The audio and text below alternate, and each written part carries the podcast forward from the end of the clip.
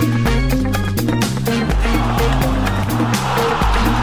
Começa agora mais uma edição das outras histórias do desporto, hoje com a jornalista da Rádio Observadora, Filipa Ribeiro. Fala, Filipa, bom dia. Olá, muito bom dia. E começamos pela NBA, porque está a ser criado um impasse na Liga de Basquetebol Norte-Americana aos jogadores que estão a recusar a toma da vacina contra a Covid-19, colocando em causa, claro, a participação na Liga. Sim, alguns jogadores da NBA recusaram receber a vacina contra a Covid-19 e agora arriscam-se a ficar fora da competição porque há estados que só permitem a entrada nos recintos a pessoas vacinadas. E, portanto, ficamos a saber que também há negacionistas no basquetebol. Eh, quais é que são as razões que, que eles evocam para não receberem a vacina? Há quem não queira ser vacinado por questões religiosas e há quem vá mais longe. Por exemplo, Kyrie Irving, jogador dos Brooklyn Nets e vice-presidente do Sindicato dos Jogadores, acredita que a vacina contra a Covid-19 vai deixar um chip dentro do corpo para ligar as pessoas negras a um computador. Portanto, oh, chip e pessoas negras ligadas a um, um computador. computador. Portanto, e como ele não quer ser conectado a um computador, o que se entende, não é? Sim, sim. Uh, não ninguém toma quer. vacina, ninguém quer, não é? Pois, queria uh, salar também aqui a nota que estamos a falar uh, de um jogador que em tempos uh, mostrou ser defensor da teoria de que a Terra é plana. no ah, entanto, sim. a discussão sobre se a Terra é plana não interfere com o trabalho. mas desta vez, a falta da vacina contra a Covid-19 vai obrigar Kyrie a falhar o Open Day, o Open Media Day da NBA.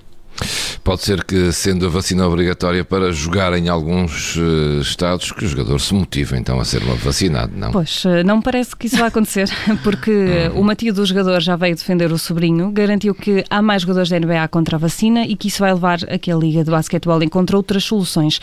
De acordo com a NBA, cerca de 10% dos atletas ainda não foram vacinados. Portanto, ou, ou, encontramos aqui uma solução ou estes jogadores vão passar o ano a ver os jogos em casa. Em casa. Sim, mas se a tia diz que é melhor se a tia, não. Pois, quando mete uma tia... tia... Se a tia diz que é melhor uma solução. A ver os jogos em casa e ligado ao computador.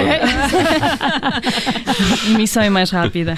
De basquetebol vamos ao futebol porque José Mourinho não tem andado muito feliz depois de domingo não o terem deixado falar com os jornalistas. É verdade. A Roma de José Mourinho perdeu no domingo com a Lazio por 3-2 e para além de já ter de aceitar a derrota, Mourinho ainda teve de aceitar as novas regras da Lazio para as conferências de imprensa que deixam os jornalistas à porta. Os jornalistas à porta, deixa-me adivinhar, são modernices da Covid-19. Modernices da Covid-19. Basicamente, a Lásio decidiu que nas conferências de imprensa, por segurança, os jornalistas ficam no corredor à porta da sala e enviam as perguntas a um assessor que depois questiona o treinador. Uhum. José Mourinho não sabia da regra, foi apanhado de surpresa pela assessora e reagiu assim.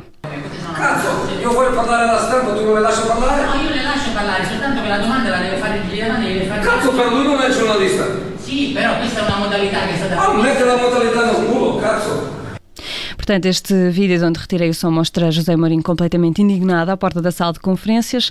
O treinador estava a gritar com a assessora a perguntar se ela era jornalista ou assessora. Disse o técnico que responder um assessor em vez de um jornalista é desrespeitar a classe jornalística. Hum, claro. Uh, e vá lá que alguém que reconheça o mérito do jornalismo aqui, não é? Sim, Exatamente. e Mourinho, logo. E Mourinho. Uh, para Mourinho, estas regras da Lásio uh, são um disparate e não fazem sentido algum.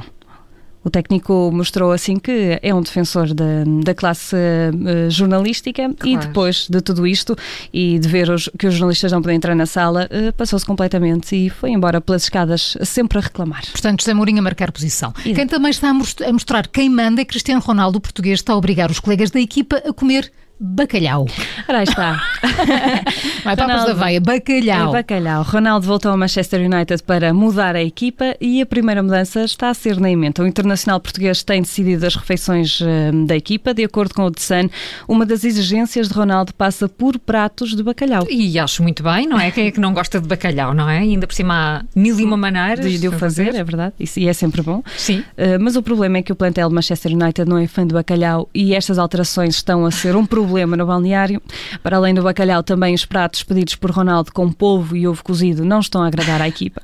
E para juntar a tudo isto, Cristiano acabou também com as sobremesas como bolos de chocolate e brownies. Eu voto no polvo e no é bacalhau. Que, desculpa, bacalhau mais bacalhau, ótimo. Agora acabar com as sobremesas é que não pode ser todo. Acabar não pode ser, e, mas os jogadores de Manchester United vão ter de aceitar porque isto ter o melhor do mundo não podem ser só coisas boas e um mar de rosas. Olha, eu pelo povo e pelo bacalhau não me importava de ir uma vez ou outra almoçar lá a Manchester. Ou duas Acho... vezes ou outras. Ou duas vezes ou outras, sim. Acho que nem o Júlio nem ninguém. Não, não, não, não, não, não. Uh, Cristiano Ronaldo, nós podemos ir ao refeitório de Manchester. Eu, comer um bom bacalhau. Eu dispenso ver o jogo e tudo. Tem de ser bem feito. Ronaldo e os pratos de bacalhau no Manchester United a fechar as outras histórias do desporto amanhã mais para conhecermos. Obrigada, Filipe Ribeiro. Até amanhã. Até amanhã.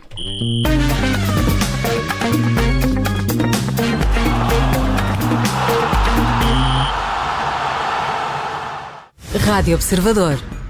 Obrigada por ter ouvido este podcast. Se gostou, pode subscrevê-lo, pode partilhá-lo e também pode ouvir a Rádio Observador online em 98.7 em Lisboa e em 98.4 no Porto.